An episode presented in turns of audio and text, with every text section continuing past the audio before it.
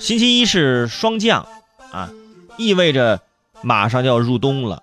其实现在大家就能感觉出来，嗯，现在起床越来越难，被窝越来越暖，白天越来越饿，早上越起越晚啊。但这个不管你起多晚，我提醒各位啊，这个早餐还是非常重要的，特别是这个上早班啊，还有这个早起的同学，必须要吃早餐。因为你早餐吃了之后才有体力，呃，就是打盹儿什么的，是吧？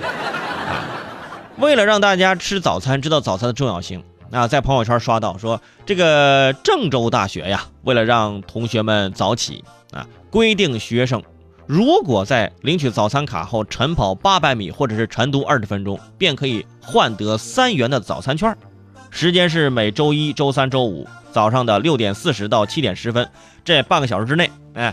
跑这个八百米，或者是晨读二十分钟，你选啊？我肯定选晨读二十分钟啊！我晨读二十分钟还能走私十八分钟呢，是吧？走神呢啊！八百米你真得自己跑下来。这个活动已经开创了七年了啊！到一二节课，老师一去上课，哎，那些老师就知道哪些同学是吃了早餐，哪些同学是早上没吃早餐的。为什么呢？那些趴在桌子上睡觉的。不仅睡觉，还是身身上还散发着包子味儿的，那应该是起早吃早餐的啊！早起的困呢啊！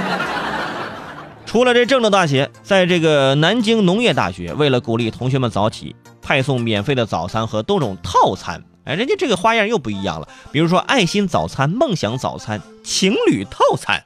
有人吃早餐为了爱心，有人吃早餐为了梦想，有人只是为了早点能见到自己的对象。哎，祝你俩营养倍儿棒，一起长胖啊！而最近，同济大学也开展了早起大作战的活动啊！只要每天早上啊，在六点到七点半打卡，哎，就可以获取基础积分和加成积分，就有机会赢取 iPad、蓝牙耳机和超大功率闹钟。哼，这奖励心动吧？这个奖品像不像商场搞活动？说是送 iPad、送蓝牙耳机、送大功率闹钟，你看吧，结果最后大家都获得的只是闹钟。因为它压根就没有 iPad，这些套路是不是？还有某些地方说啊，过来来我们这消费，说可以抽奖送汽车，你见过吗？除此之外，在北京大学、呃中南大学、呃福州大学、重庆大学等等等等高校，都有什么呢？起床协会，啊，就是学校有这种社团吗？起床协会，啊，还有这样的协会。还有学校呢，是开创了什么呢？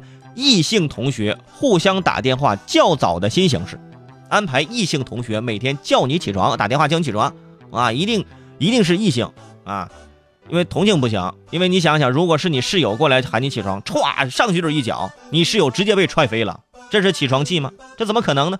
这这是同性相斥，这是，对不对？